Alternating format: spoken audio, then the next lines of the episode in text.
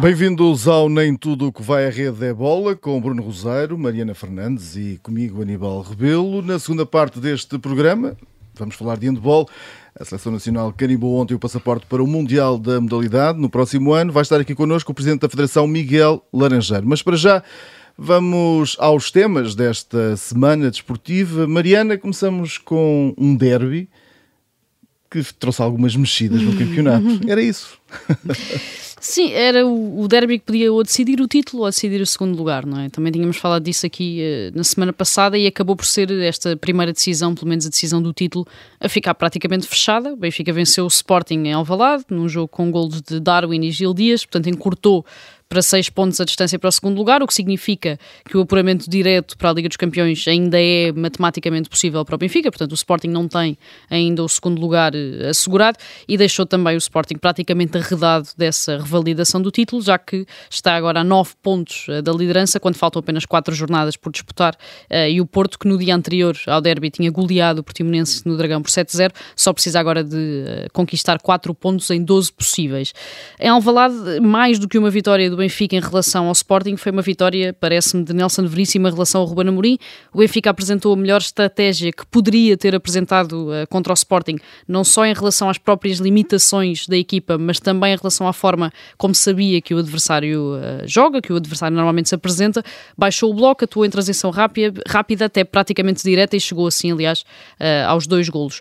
O Sporting esteve sempre essencialmente desinspirado, uh, jogadores que normalmente desequilibram, como o Pote, que o Pote, apesar de tudo, está uh, claramente num momento uh, mais em baixo de forma, o próprio Ruben Amorim também o assumiu, mas o Pedro Porro também não esteve nos, nas suas melhores noites, o Nuno Santos também não, realizaram todas as exibições abaixo da média e a, a equipa até piorou depois com as substituições, a entrada de Slimani não, sorteve, não sortiu qualquer efeito e a verdade é que o, o Ruben Amorim acaba por ter aqui, se calhar, em termos táticos ou em termos técnicos, alguma responsabilidade, alguma responsabilidade e até a pior derrota, um, não em termos do número do resultado, mas em termos de, de, daquilo que fez em campo desde que chegou ao Sporting contas feitas e o Porto pode ser campeão já na próxima jornada, sendo que para isso uh, o Sporting tem de fazer um resultado pior contra o Boa Vista do que aquilo que o Porto fizer em Braga.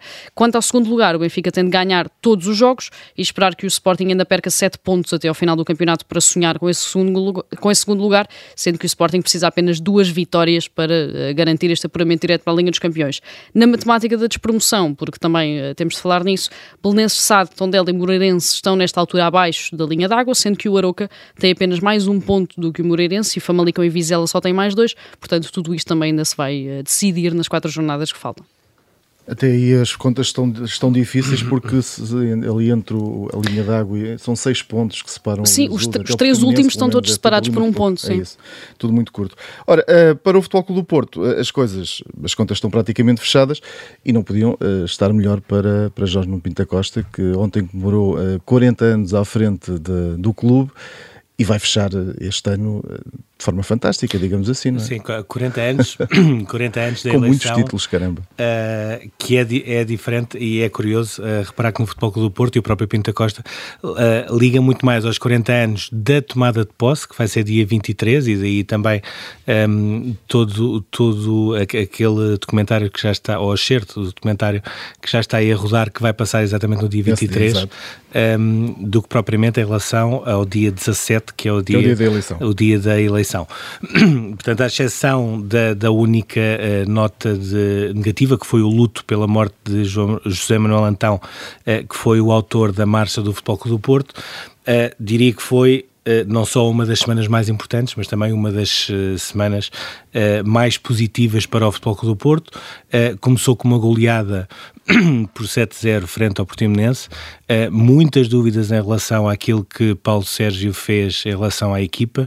Uh, muitas vezes uh, nós temos tendência a falar uh, das equipas grandes que poupam jogadores ou tentam limpar cartões também visando os seus jogos, mas esquecemos também que, que, existem situações como aquela que aconteceu com o Portimonense. é outro muito... campeonato que é o dele. Sim, tenho muitas dúvidas daquilo que Paulo Sérgio fez, tenho muitas dúvidas se os jogadores do, do Portimonense que fizeram a sua estreia mereciam aquele tipo de estreia, e falo sobretudo do Paiá guarda-redes iraniano que teve aquela estreia a sofrer sete golos, uh, ainda assim parece-me mais do que notório que o Futebol Clube do Porto fosse por 7, por 5, por 4, por 3, uh, ganharia sempre uh, o jogo, foi muito melhor, tem sido sempre muito melhor. Tem agora quinta-feira a segunda mão da, da meia-final da Taça de Portugal com o Sporting, sabendo um, ehm, que não só está por cima em termos anímicos, mas que tem também uma vantagem conseguida em Alvalade por 2-1, um, ehm, e caso consiga confirmar a passagem à final, que muito provavelmente será com o tom dela, que tem a vantagem de 3-0 sobre, sobre o Mafra e joga na quarta-feira, uh, será então a semana de sonho um, ehm, no 40 aniversário de Pinta Costa na liderança do clube. Um, ehm, nesse certo do documentário da Ironia do Destino, que vai ser no dia 23, uh, eh, há uma frase que eu noto que é Pinta Costa dizer: Espero que o clube no futuro seja melhor do que aquilo que é agora. E essa para mim é a grande dúvida, que é que Futebol Clube do Porto é que poderá haver depois de Pinta Costa? Porque quando nós olhamos para o currículo um, de Pinta Costa, que, que, superou inclusivamente Santiago Bernabéu em termos de longevidade, que era algo que ninguém uh, poderia antever, quando se olha um presidente que consegue 63 títulos no futebol, uh, sete deles internacionais, porque o Futebol Clube do Porto nunca sequer tinha ido a uma final europeia uh, e a primeira que foi, até com Pinta Costa, perdeu com as Juventus a Taça das Taças em 84. Consegue um total de 1340 títulos títulos, contando com futebol, modalidades, futebol de formação, etc., é muito complicado perceber que Futebol Clube Porto é que poderá haver Uh, depois de Pinto da Costa. E quem, é, e quem é que vai ocupar aquela e quem é cadeira? quem é que irá ocupar essa, essa cadeira? Há uma certeza, estes 40 anos mudaram não só aquilo que é o Futebol Clube do Porto, mas também aquilo que é o desporto nacional e isso ninguém tem dúvidas. Deram, deram muito contributo também ao futebol português. E agora vamos às nossas cartas, começamos com o AS, um, começamos contigo Bruno, porque trazes aqui duas... Uh, dois ases uh, para o Martim e para o Francisco Costa, pelas estreias também na Seleção Nacional de Handball, que vão estar em destaque também no, na segunda parte. Já aqui tinham sido jokers, uh, nós andamos sempre um bocadinho Estão mais subir, à frente. A subir. E já vamos falar sobre isso a seguir também, ali com, com, com a Mariana. Sim, andamos sempre um bocadinho, um bocadinho à frente. Um, eh, Portugal partia com uma missão muito complicada, não só pelos três golos de desvantagem que tinha uh, do jogo de Portimão, mas também porque ia enfrentar fora uma das equipas que deu o maior salto qualitativo à parte de Portugal nos últimos anos, que é os Países Baixos. Aliás, uh, quando nós olhamos para a primeira linha da, da, equipa de handball dos Países Baixos, são todos jogadores que alinham nas melhores ligas europeias, uh, França, Alemanha, etc. Um, e Paulo Jorge Pereira teria de fazer alguma coisa para mudar o rumo desta eliminatória. E conseguiu, fez duas e conseguiu. Por um lado, um, acabou por apostar muito mais em Alexis Borges um, no ataque, uh, poupando e Torriza na defesa, e isso acabou por ser um segredo, até porque não havia nem, nem Daimar Salina, nem Luís Frade, nem Salvador Salvador, portanto uh, a defesa de Portugal viveria muito à base de Torriza e Alexis Borges na sua zona central. Uh, conseguiu travar as transições dos Países Baixos, praticamente não conseguiu marcar golos em saídas rápidas como tinha acontecido no Algarve, e depois aquele que foi o grande joker na, nas suas opções que foi lançar os irmãos Martim e Francisco Costa, para quem não está muito dentro do handball, são dois jogadores que fizeram toda a formação no Futebol Clube do Porto e que este ano passaram para o Sporting porque o seu pai, Ricardo Costa, também ele antigo internacional, eh, passou para treinador do Sporting, tem feito um trajeto eh, fantástico eh, e também com grande brilho em termos internacionais, porque o Sporting conseguiu chegar aos oitavos da taça EHF e cada um no seu lado como lateral, com o Miguel Martins como central acabou por ser a grande surpresa para a qual os Países Baixos não estavam preparados. Aliando a isso também duas exibições fantásticas na baliza, Gustavo Capdeville, sobretudo na primeira parte, e depois o Miguel Espinha, que tem uma estreia, uma estreia assombrosa a fazer sete defesas nos últimos minutos, eh, que permitiram uma vitória por sete golos e a qualificação para aquela que é a quarta fase final de grandes competições consecutiva, além dos Jogos Olímpicos. Acho que é um feito notável da seleção de handball uma, um jogo que foi um, um, sufoco de assistir, pelo menos uh, nos últimos minutos. Ora, não, mas foi bom. Foi bom. Finalmente foi um sufoco bom. Em Portimão tinha sido um sufoco mau. Mariana, vamos lá falar aqui do, do teu as, eh, que sobe, sobe várias casas desde a semana passada. Cristiano Ronaldo volta a estar no lugar de que é, sobe, umas, vamos, vamos não, sobe umas casinhas, não é? É assim uma espécie de montanha russa, mas a temporada dele também tem sido é, assim, altos não é? E baixos, é São os altos muito altos e os baixos muito, muito baixos mais também. Mais um hat-trick de mais de 30 anos. Eu gostava que Mais 900 mil qual... euros porque chegou aos 20 exatamente. gols. É, Quantos telemóveis é que dará para comprar? 900 mil euros. Acho que não dá para comprar nenhum porque nem sequer uh, a mãe do, desse quer, jovem adepto do Everton quer. quer esse telemóvel, não é? Portanto, há uma semana tínhamos Cristiano Ronaldo na carta fora, não só uh, pela derrota do Manchester United frente ao Everton, mas principalmente por esse episódio uh, com, com aquele jovem adepto enquanto saía de Goodison Park. E hoje temos-lo aqui enquanto tu achas, porque no sábado, frente ao Norwich, Ronaldo marcou os três golos da vitória do Manchester United num jogo que esteve quase, quase, quase a ser mais um daqueles momentos típicos também deste Manchester United, que se deixou empatar 2-2 depois de estar já a ganhar por 2-0. Uh, Ronaldo acumulou mais uma série de registros, que é algo que também agora faz, parece que sempre que marca, uh, e algo que deriva de, da longevidade que também já leva ao mais alto nível. Chegou ao Otric 60 da carreira, sendo que tem 30 antes dos 30 anos e outros 30 já depois dos 30 anos. Leva 16 épocas consecutivas a marcar 20 ou mais golos uh, por, pelo clube onde está. É o jogador mais velho da história da Premier League a chegar aos 15 golos numa época e ainda conseguiu este feito muito particular de ser o número 7 do Manchester United Com mais golos desde ele próprio, ou seja, todos aqueles que tiveram o número 7 pelo meio também não o tiveram, como sabemos, uh, com grande uh, brilho, com propriamente grande brilho, grande sucesso. Uh, ninguém marcava mais golos com, com este número 7 do Manchester United desde Cristiano Ronaldo. Voltou também aos golos de livre direto, o que não deixa de ser bastante significativo. Voltou às boas exibições, pôs o Manchester United a 3 pontos da zona Champions e continua a mostrar que quer ser este principal trunfo da equipa na corrida pela Liga dos Campeões. Nada disto é por porém definitivo, porque para a semana podemos estar uh, do lado mais baixo da montanha russa, porque a verdade é que esta época de Cristiano Ronaldo é um bocadinho ainda difícil de antecipar. É um sobe e desce. E vamos agora ao Joker. Uh, Mariana, tu trazes aqui o nome de Unai Emery, é o teu Joker grande vitória na Liga Europa, não é? E, os, alemães vão ficar a assistir às competições europeias na, lá na vão sala. ficar sentados no sofá. Antes de mais, quero dizer que na semana, na semana passada antecipei precisamente que o Vila Real ia passar, que isto não acontece sempre, uh, adivinhar assim, portanto uh, é sempre bom vangloriar-me um bocadinho.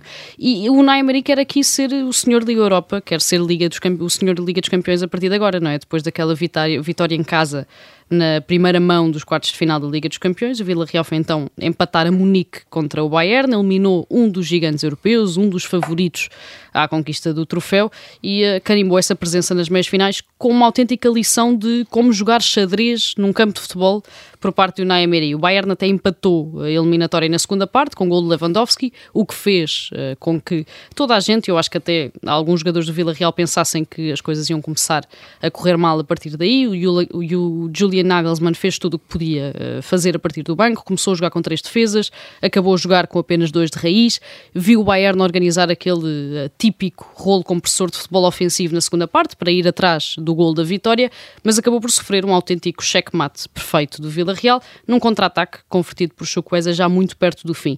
Depois de ter feito história uh, no Sevilha, onde ganhou a Liga Europa em três ocasiões consecutivas, de ter chegado à outra final da Liga Europa que perdeu com o Arsenal, de ter conquistado novamente a Liga Europa com o Vila Real na época passada, o Naimeri parece ter dado definitivamente o salto para passar a brilhar também na Liga dos Campeões e levou à boleia este Vila Real, este submarino amarelo, que mesmo se cair nas meias finais contra o Liverpool, de forma obviamente uh, natural, não é? tendo em conta o Liverpool, um dos grandes favoritos uh, à conquista da Liga dos Campeões já é a grande sensação desta temporada europeia, nem que seja por ter eliminado já neste percurso tantas Juventus como o Bayern Munique. É brilhante. E agora vamos, Bruno, eh, tu eh, vais mais para, para os lados do, do ténis e vais falar aqui do Tsitsipas. Sim, que acabou por ser a grande figura neste Open de Monte Carlo, que, que ao contrário do que é habitual, uh, parecia ser um torneio que ninguém queria ganhar e não aquele torneio que todos queriam ganhar. Começou logo com, com Djokovic a cair na primeira ronda, exatamente com o Davidovic que chegou à final. O próprio Carlos Alcaraz, que é o grande fenómeno na, da temporada no ténis, também foi eliminado numa fase precoce. Uh, e o Tsitsipas, que começou a época com uma meia final no Open da Austrália e com a final de, de Roterdão, teve depois uma passagem uh, muito discreta por Indian Wells e por Miami e volta a começar da melhor forma a época de terra batida com esta vitória no Open de Monte Carlo. Ele ganhou dois torneios 1000 uh, ATP, curiosamente duas vezes em Monte Carlo, um, ganhou, eh, entre outros, ao Fognini, ao Schwartzman, bateu o Zverev também na, na final, uh, depois o Davidovic no, no jogo decisivo, e agora surge a curiosidade de saber até que ponto é que o Tsitsipas, que no ano passado conseguiu ir à final de Roland Garros, exatamente começando a época de terra batida a ganhar em Monte Carlo, uh, consegue, muito provavelmente, derrotar uh, aquele que que é de longe à partida o grande favorito, que é Rafa Nadal. No ano passado perdeu com Djokovic em 5 sets, vamos ver até que ponto é que Tsitsipas uh, conseguirá ou não desafiar Nadal nessa provável final de Roland Garros. Vamos às vossas duas cartas fora, começamos contigo Bruno, uh, para a Académica, que é a grande carta fora deste, deste fim de semana. Sim, no fundo, este empate zero com o Penafiel eh, confirmou a descida eh, à Liga 3, nunca tinha acontecido na história da, da Académica, um dos clubes eh, com mais tradição em, em Portugal, motivou uma série de discursos pautados pela emoção, pela perplexidade, em alguns casos até pela revolta, por exemplo, o Zé Castro, que é um capitão já com muitos anos de Académica e conhece muito bem a história do clube, o próprio discurso dele, eu acho que que é algo que, que, as pessoas deveriam ouvir com atenção, porque está ali muito daquilo que, foram os problemas de, da académica. O próprio Sérgio Conceição, depois de uma vitória de 7-0, que era mais um passo gigante para o título, não deixou de aproveitar a flash interview da Sport TV para falar também da situação da académica, porque ele é ali uh, da zona de Coimbra, pedindo aos responsáveis para tirarem o fato e para arregaçarem as mangas, porque é preciso fazer alguma coisa. Um, e uh, olhando para toda, toda esta realidade e todo, todo este contexto da académica, olhando também para outros exemplos eh, não muito longínquos, como aquele que aconteceu com a Vitória de Setúbal, eh, parece-me importante eh, perceber-se o seguinte: a Académica é um dos clubes com mais história em Portugal, tem todas as condições, tem uma boa formação, tem uma grande massa associativa, tem um estádio que serve basicamente para tudo, inclusive para concertos, mas é, tem também o seu, o seu estádio. Agora, precisa perceber como é que chegou a este ponto antes de poder voltar àquilo que foi. E esse muitas vezes é o problema deste, destas equipas, é não perceber como é que se chegou a este ponto. E daquilo que eu tenho visto e daquilo que eu tenho falado também com algumas pessoas de Coimbra, há muita coisa por, por explorar para perceber como é que a Académica chegou a este ponto de ser à Liga 3. Um, quando todas essas contas estiverem resolvidas, uh, tudo devidamente saldado, aí sim poderá ser possível começar do zero e iniciar um projeto que possa levar novamente a Académica à primeira divisão que merece um lugar, um lugar que merece. E uh, Mariana, esta sim é uma carta que merece estar eh, fora, fora do baralho, o racismo no futebol. Sim, sempre foi um problema, continua a ser um problema, até que algo mude ou até que algo efetivamente grave aconteça, será sempre um problema. Desta vez, o protagonista foi uh, Sandro Cruz, jogador da equipa B do Benfica, que foi insultado por uh, adeptos do Rio Ave enquanto era substituído, insultos esses que são uh, perfeitamente audíveis na transmissão televisiva da Sport TV, mas todos sabemos que existem Sandros todos os fins de semana, dos distritais aos calões mais altos, e quanto maior é o estádio, menos se ouve. portanto, é fácil ouvir os adeptos do Rio Ave, é mais complicado ouvir adeptos de equipas maiores quando estão milhares de pessoas dentro de um estádio. Este episódio foi destacado pelo próprio jogador nas redes redes sociais. Nelson Veríssimo, também na conferência de imprensa depois do derby, também falou sobre o assunto. O Rio Ave eh, já repudiou qualquer ato de racismo ou xenofobia e a verdade é que o mais provável é que o assunto fique por aqui, até porque não existe qualquer precedente que indique o contrário. E basta recuarmos um bocadinho ao caso de Marega em uh, Guimarães. O Vitória de Guimarães foi condenado a três jogos à porta fechada, o TAD anulou esse castigo, o Tribunal de Guimarães suspendeu os processos a todos os arguídos, que entretanto foram também os únicos a ter uma atitude válida ao uh, publicarem um pedido de desculpas público no Jornal Desportivo de Guimarães. Nada normalmente acontece, aqui uh, vai acontecer prova provavelmente a mesma coisa, que é o nada, e vamos continuar a ter Sandros provavelmente já no próximo fim de semana, num qualquer jogo. Quando isso acontecer, vamos continuar a ter essa situação. Vamos agora para o túnel.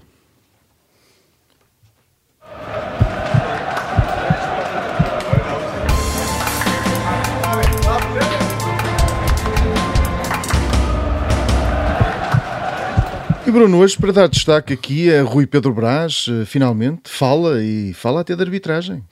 Sim, de uma forma muito uh, sucinta. Primeiro essa surpresa, que, que, já percebo na tua, na tua própria questão. De facto, uh, durante toda a época, Rui Pedro Brás nunca veio uh, falar publicamente e agora, a seguir a uma vitória em Alvalade frente ao Sporting, decidiu falar. Foi, isso, foi também um jogo onde voltou a ser expulso, segunda expulsão no mês. Começar por dizer que, se for literal aquilo que Rui Pedro Brás disse, ou seja, que foi expulso por dizer abre os olhos António ao quarto árbitro, acho que estamos a entrar no domínio do ridículo, porque caso contrário não vi ninguém nos bancos no final de um jogo se isto motivar uma expulsão. Agora, um, uh, eh, diria que há, há mais substância em tudo aquilo que ele diz. Uh, por um lado, percebe-se que o Benfica muito provavelmente está a preparar uma mudança uh, de estratégia de comunicação, tendo em conta não só aquilo que se tem passado no futebol profissional, mas também no futebol de formação e nas modalidades. Ou seja, o Benfica sente-se recorrentemente prejudicado e começa a falar e começa a ter vozes a falar sobre isso. O próprio Rui Pedro Brás poderá estar a preparar uma nova posição em termos de estrutura de futebol, que vai sofrer várias mudanças, já sofreu a entrada de Lourenço Pereira Coelho, a chegada de Roger Schmidt, portanto muita coisa vai, vai mudar. Nas entrelinhas volta a fazer uma separação entre aquilo que é a direção do Rui Costa e aquilo que foi o período de Luís Filipe Vieira, sempre com palavras que são sempre as mesmas, mais transparência, eh, uma nova forma de trabalhar, uma nova maneira de ver o futebol, ou seja, as ideias são sempre as mesmas. E diria que só pecou numa uma coisa que é no dia em que Sandro Cruz denuncia uh, os insultos racistas de Foi Alva em Vila do Conde, o Benfica quebra o silêncio em termos institucionais, neste caso o Rui Pedro Brás, para falar apenas e só naquilo que tem sido a questão das arbitragens e aquilo que Henrique Araújo também se queixou exatamente em Vila do Conde. Faltou apenas esse pormenor, que é, na minha ótica, até mais relevante, uh, ter uma palavra também com Sandro Cruz, depois daquilo que se passou com o Rio Ave. É importante que os dirigentes venham defender, no fundo, também os treinadores e os jogadores. Já a seguir, junta-se a esta emissão o Presidente da Federação Portuguesa de Handball, Miguel Laranjeiro, está nesta altura connosco por eh, telefone. Antes de mais, obrigado por esta disponibilidade. Presidente, como é que está esse coração depois de um fim de semana em que a Seleção Nacional de Handball não começou bem, mas acabou a garantir o apuramento para o Mundial? Muito boa tarde. Antes de mais, agradecer esta oportunidade para estar convosco, eh, com a Rádio Observador. Uh, o, o, coração aguenta, uh, uh, mas com um grande orgulho, um imenso orgulho por hum, aquele grupo e pela superação que, que todos ontem podemos assistir uh, a uma seleção, contra uma seleção de grande nível, que tem feito grandes prestações também internacionais, mas nós fomos altamente superiores e conseguimos, de facto, colocar toda a nossa qualidade, toda a nossa ambição, todo o nosso trabalho uh, naquele, naquele encontro, uh, permitindo assim que estejamos na, no Mundial, no próximo Mundial, em 2023, no início, em janeiro, e, e com, com esta participação enfim, vamos já numa série de cinco participações consecutivas em fases finais, entre europeus, mundiais e aquela participação inédita nos Jogos Olímpicos de Tóquio. E, portanto, uma grande alegria uh, e, e, enfim, e um orgulho, uh, sobretudo no, no, no trabalho que, que aqueles homens têm colocado ao serviço do handball, mas também ao serviço do país. Depois da, da, derrota em Portimão, com a equipa a contar de novo com algumas ausências de peso, como o André Gomes, o Salina, o Frado, o Salvador Salvador, tendo pela frente também uma seleção dos países de baixo, que é da que maior evolução teve nos últimos tempos. Acreditava ainda assim que era possível uh, chegar a mais uma página de sucesso uh, nesta história recente do handball nacional?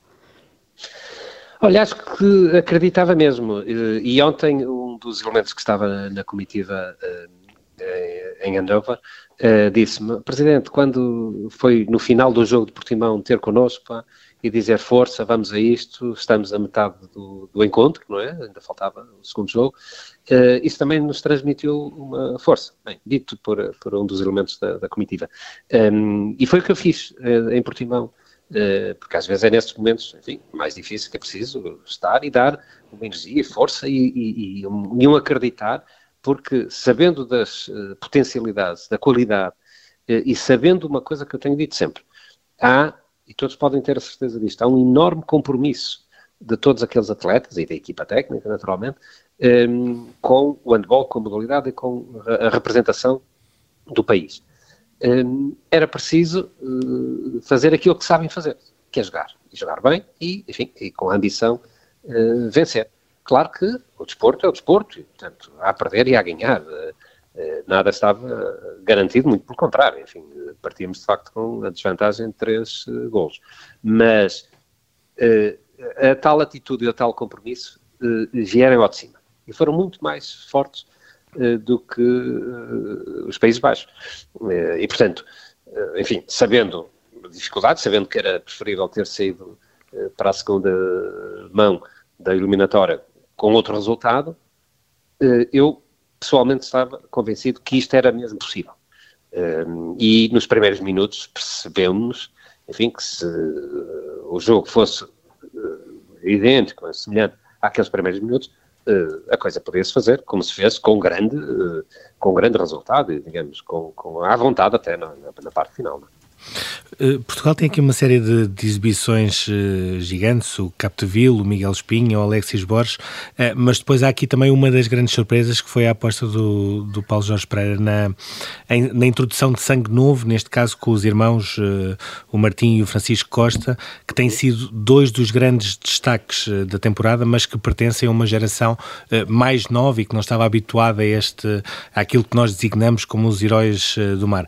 Pergunto-lhe qual é a importância de conseguir este apuramento já com a introdução de novos talentos, de novas gerações. Uh, acha que também por aí é um marco importante neste trajeto que a seleção tem feito? É, tem havido um, um processo, digamos, de rejuvenescimento essencial para as seleções. Uh, deu dois exemplos, o Martinho e o Francisco, vão estar no Europeu uh, Sub-20, que vai decorrer também em Portugal, na, em junho, julho deste ano, em Gaia, em Gondomar e em Matosinhos. Eh, numa seleção, eh, digamos, mais nova, não é? Eh, no, no sub-20, mas deram um contributo absolutamente extraordinário para o que foi o desempenho da nossa seleção A. Ora, esta transição tem havido uma preocupação ao nível da, da, da Federação de, de promover e de, de, um diálogo entre a direção técnica nacional e os selecionadores de várias seleções.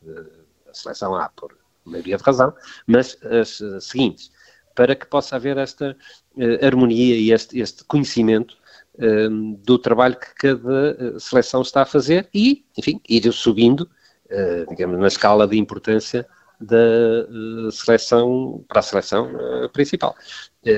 e, portanto, é com gosto e orgulho e, e, e super satisfação que vemos atletas mais jovens a poder ir e, e a ter este desempenho à seleção principal.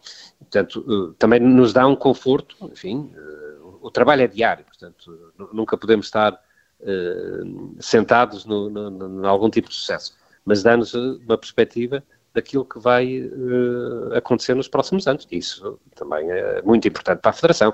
Nós não estamos só a tratar ou a trabalhar para um momento, mas não, estamos para uma série longa, se quisermos, de prestações das nossas seleções. Portugal chegou aqui, uh, conseguiu este apuramento para uma quarta fase final de uma grande competição consecutiva, não é? Entre europeus e mundiais, tendo pelo meio também essa inédita qualificação para os Jogos Olímpicos. Este é o melhor momento sempre do handball português a nível internacional? Eu tenho sempre dificuldade de saber se é o melhor momento, porque há sempre alguém que acha que é outro momento. Agora, há uma coisa que os números não falham. Eh, de facto, em termos de sequência eh, garantida já, eh, é de facto eh, a melhor. Ehm, e, portanto, a nossa, eh, o nosso objetivo, aliás, quando elaboramos, enfim, aprovamos um documento em 2017 que chamamos Rumo 2028, 2028, uma lógica quase de década, de dois ciclos olímpicos, tínhamos e temos os nossos objetivos para a seleção A masculina a presença regular eh, nas fases finais porque a presença regular nas fases finais dá uma projeção, uma visibilidade, uh, um, um, uma organização uh, que depois tem consequências, digamos, na, uh, chamemos, na escala de valor do, do handball.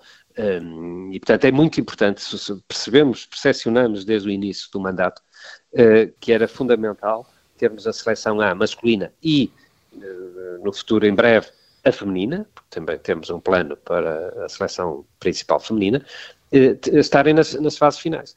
Uh, e isso, enfim, tem acontecido e, desse ponto de vista, acho que podemos considerar uh, um dos períodos áureos do handball uh, nacional, desde sempre.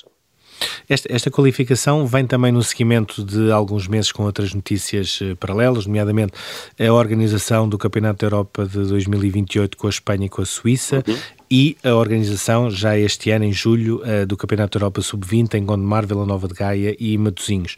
Perguntava-lhe, por um lado, em relação a este Europeu Sub-20, quais são as ambições desportivas uh, para Portugal? Tendo em conta até aquilo que, por exemplo, o Martinho e o Francisco Costa, que fazem parte desta seleção, já fazem na equipa principal, e depois eh, qual é a importância da organização deste tipo de eventos, nomeadamente um Campeonato da Europa Sénior, como vai acontecer em 2028, eh, para, a própria, para o próprio país e para a própria federação?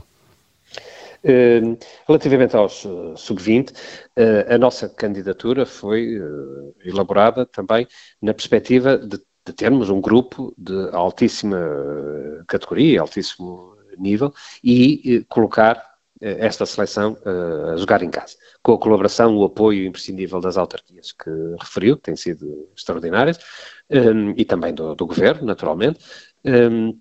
E, e, portanto, a, a, nossa perspectiva é positiva, no sentido de, respeitando todas as outras seleções, enfim, há seleções uh, europeias também de grande nível, mas uh, com, com o fito e com, com o desidrato, com o objetivo uh, de ter um excelente resultado, ou um, enfim, um resultado nos primeiros lugares, naturalmente. Agora, enfim, mais uma vez digo, desporto é desporto, temos de ir avaliando. Há um, há um processo e há um programa de, de treino muito intenso e de estágios muito, uh, enfim, alargado, no sentido de levar esta seleção sub-20 da melhor forma e nas melhores capacidades possíveis, esperando que não haja problemas, lesões, etc um, eh, porque de facto são atletas que estão já, enfim, no campeonato da primeira divisão uh, estão uh, nos seus locais, uh, no, no, nos seus clubes, também ao mais alto nível. Relativamente ao Europeu Sénior 2028, foi, um, digamos, é, um, é um, se quisermos um culminar ou um ponto alto daquilo que está na nossa cabeça e no nosso planeamento ao, ao longo dos últimos anos preparar Portugal, por um lado, para poder uh, realizar uh, o europeu, ou co-organizar o europeu, porque Portugal não tem capacidade, neste momento, uh, de organização de, de, sozinha de, de, um europeu, e não tem capacidade, não é pela Federação, é por não haver equipamentos desportivos com a capacidade exigida. E, e, portanto, chegarmos a 2028 podemos imaginar que alguns dos atletas que agora estão a entrar na seleção A possam chegar lá no pico da forma. Portanto, tudo isto tem um sentido, tudo isto tem um, planeamento, tudo isto tem uma lógica.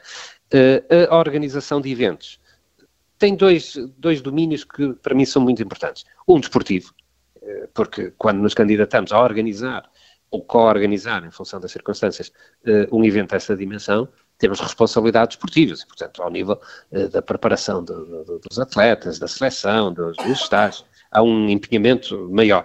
E também uh, é importante ao nível da organização de, de, uma federação. Quer dizer, as federações também dão saltos de qualidade, de exigência, de, de, de compromisso e de, e de capacidade interna da organização quando são confrontadas com, com a necessidade não é? de, de, de organizar esse tipo de eventos. Portanto, quer do ponto de vista desportivo, quer do ponto de vista interno, chamemos assim, da organização interna de uma federação, é muito importante que estes uh, eventos uh, realizam, realizam um, necessariamente com apoios uh, estatais e autarquias, porque senão é impossível, não, não há outra maneira de, de o fazer e até ao momento tem havido essa cooperação que queria aqui também registrar.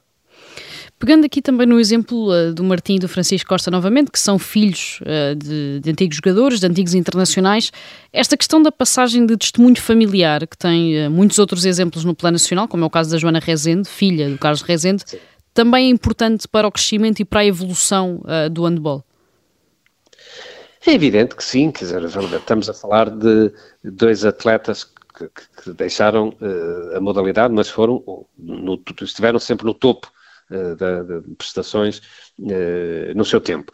E que deixam agora, digamos, os filhos, e acompanham, no caso do Ricardo Costa, acompanha no dia a dia o crescimento desportivo dos filhos, tem uma importância enorme, como, como, como, se imagina, porque de facto há, parece que há uma, há uma qualidade inata, certamente, mas depois também há uma quase como uma qualidade transmitida, não é? Eh, eh, admito que haja, enfim. Eh, e, estes exemplos são também importantes para aquilo que nós queremos fazer, de, crescimento sustentado. Não, não, não, queremos saltos, picos, quase de uma forma bipolar, não é? Não, queremos, e, o, nosso objetivo na, na Federação tem sido, nestes anos, um crescimento sustentado, baseado em alicerces, uh, enfim, sólidos, para poder ir crescendo sem, sem maluqueiras, sem, enfim, sem, sem castelos no ar, com respeito por todos, mas com muita competência. competência técnica, naturalmente, e competência também ao nível dos atletas. Isso tem-se conseguido. Tenho um gosto, e até poderia dizer um gozo enorme, uh, em assistir ao, ao, trabalho que é feito nas seleções, nas várias seleções uh, que, que, a seleção, que, que, a Federação de Handball tem. São dezenas de seleções, uh, entre indoor, praia, masculinos, femininos, até na, na, na, seleção de cadeira de rodas, mas este, este trabalho conjunto, este, este agregar, este juntar, porque o país é pequeno, Uh, somos poucos uh, para muitas coisas e uh, só unidos, só juntos, só, só enfim, com diferenças de opinião para crescer, mas unidos à volta de um mesmo objetivo é que é possível chegar lá. É isso que tem sido conseguido nos últimos anos e também fico com, enfim, com, com, muito satisfeito com o que tem vindo a acontecer. E, e, isto depende de muita gente durante muito tempo. Uh, e só assim é que é possível, por lá ter resiliência e paciência, uh, não, não, não, não mudar de sentido na, na, primeira contrariedade, ir em frente, conscientes do que está a ser feito e, enfim, do, do trabalho que está a, desenvolver, a ser desenvolvido, exigir, dar responsabilidade e autonomia às várias pessoas que estão a, a trabalhar no terreno. e tem sido, enfim, tem, tem os resultados que tem. Não ganhamos sempre, como é evidente, ninguém no desporto ganha sempre, mas uh, tem sido, de facto, um, um, momento de grande felicidade para os amantes de, do handball. Este, este período da Páscoa é também marcado uh, pelas concentrações de várias seleções, por vários torneios também uh, de Páscoa, de vários escalões. Perguntava-lhe, mais dois anos depois da pandemia uh, e depois de ter havido uma quebra de, de atletas inscritos em praticamente todas as modalidades, pergunto-lhe se o handball já recuperou do impacto que a pandemia teve entre 2020 e 2021 a nível de federados. Uh, ainda não terá recuperado totalmente, mas enfim, é um, um progresso que, que, nos dá expectativas que rapidamente isso possa uh, acontecer. Temos uh, notado, é, há, há, ali um escalão com mais dificuldades, mesmo ao nível das seleções, há pouco referi e bem, tivemos em vários, vários torneios, só neste mês de abril, para além da seleção sénior, tivemos e temos em atividade os, os sub-20, sub-18 e sub-16 masculinos, sub-16, sub-14 e sub-18 eh, femininos e também a seleção A eh, feminina que vai ter um encontro esta quinta-feira também para apuramento para um Mundial e vai ser em, em Lolé. Um, o que é que nós uh, sentimos? Naqueles jovens, enfim, ali pelos 12, 13, 14 anos, um, uma quebra não só de, do número global, mas também de, de prestação. E, e, e, temos tido digamos, uma política de uma atenção especial, de um reforço de, das seleções e do trabalho das seleções, um, com centros de estágios norte, centro e sul do país, uh, porque de facto, naquelas idades, que enfim, são idades de saltos, é? de, de, de, progressão rápida, uh, houve aqui, enfim, uh, tudo, tudo aquilo que a gente sabe, quase dois anos de paragem, embora alguns não paragem, enfim, total, mas não é a mesma coisa, falta a competição, faltam os jogos, falta falta, digamos, esta disputa, as disputas de, um, de, de, de, provas, isso faltou, e estamos a fazer, eh, digamos, focalizadamente ações para, eh, chamamos esta geração, é? enfim, dos 12, 14, 14 anos. Eh, porque ao nível dos séniores, a situação acabou por se ir resolvendo, enfim, as competições foram, foram existindo, mas depois, como eu digo, há ali uma, uma, uma geração que, que tem de ter um trabalho reforçado. E é isso que, ao nível das seleções, claro, depois há aqui o nível dos clubes, eu queria deixar aqui uma nota de super agrado pelo trabalho dos clubes. Uh, no que diz respeito à seleção A, porque são fundamentais, uh, porque os atletas estão um ano inteiro é no clube, não é, não é na seleção, mas também nos vários escalões, até aos escalões de formação. E muitos, muitos clubes, a esmagadora maioria dos clubes, conseguiu dar a volta, conseguiu arranjar estratégias uh, para que os miúdos, para os mais novos, uh, tivessem alguma ligação, uh, continuassem a ter alguma ligação à modalidade. Isso também foi positivo. E, portanto, há muito trabalho a fazer também nesta recuperação. Enfim, isto é como o país, não é? há muito a fazer para a recuperação pós-pandemia. Nós seguimos todos os, os, protocolos, fomos dos primeiros a interromper as, as modalidades, uh, a atividade. Porque sim, não é? Enfim, consideramos que ali no início de 2020 não havia condições, mas também queremos ser dos primeiros a, romper esta, esta cápsula não é, da, da, pandemia, que a todos nos atrofia um bocadinho, mas pronto, estamos com a energia, a força, e agora ainda mais, enfim, com, com este, com este suplemento não é, de, de, de alma, para romper e, e, e voltar aos níveis de participação que tínhamos uh, antes, da, uh, antes da pandemia. Puxando aí precisamente por essa questão dos clubes, esta época também está a ser muito marcada pelo bom percurso uh, das equipas nas provas europeias, com o Porto a cair na fase eliminar da Champions com o Montpellier, o Benfica a continuar na taça EHF depois de ganhar ao Toulouse e o Sporting a perder por apenas um golo uh, com o Magdeburg, que era o campeão em título. Esta é também uma projeção importante uh, para a seleção. Este trabalho dos clubes, este sucesso nas competições europeias, também se projeta na seleção como diria uma música, isto anda tudo ligado, não é? e é importante que ande tudo ligado. O trabalho dos clubes é extraordinário. O trabalho dos treinadores eh, dos clubes e dos atletas que estão e que muitos deles eh, depois vão ajudar à seleção nacional eh, tem sido absolutamente extraordinário e, e, é preciso reforçar isto, quer dizer, é que não é, pode parecer simples que de repente, numa fase já de pós-grupos, três equipas nacionais estivessem uh, nas fases a eliminar. Não, não, não é fácil, é mesmo difícil, porque estamos a, a falar de equipas que, que, que, têm países como a Alemanha ou a França, ou outros do leste europeu, como a Hungria, enfim, uh, países que, por um lado, têm mais dimensão e, por outro, têm mais apoios privados ou públicos relativamente a, a, Portugal. E, portanto, o que aconteceu este ano com os clubes que há pouco referiu, com o Futebol Clube Porto, com o Benfica, com o Sport, é absolutamente uh, extraordinário. E o Benfica ainda continua uh, na, na, competição.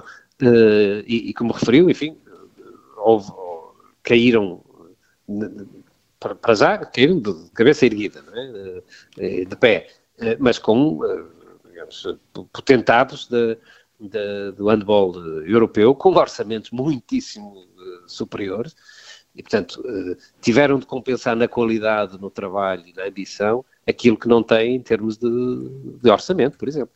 Eh, portanto, e, e, esta qualidade eh, e esta competitividade que é dada nas Champions ou na Liga Europa transfere-se também, naturalmente, para a seleção. Ficamos todos a ganhar. Quando a seleção ganha, os clubes ganham. Quando os clubes ganham, a seleção ganha. E isso é que é esse o entendimento da nossa parte, de todos, e, portanto, ficamos felizes quando eh, uma equipa nacional eh, vence, naturalmente. Isso é o nosso objetivo e, e o nosso querer.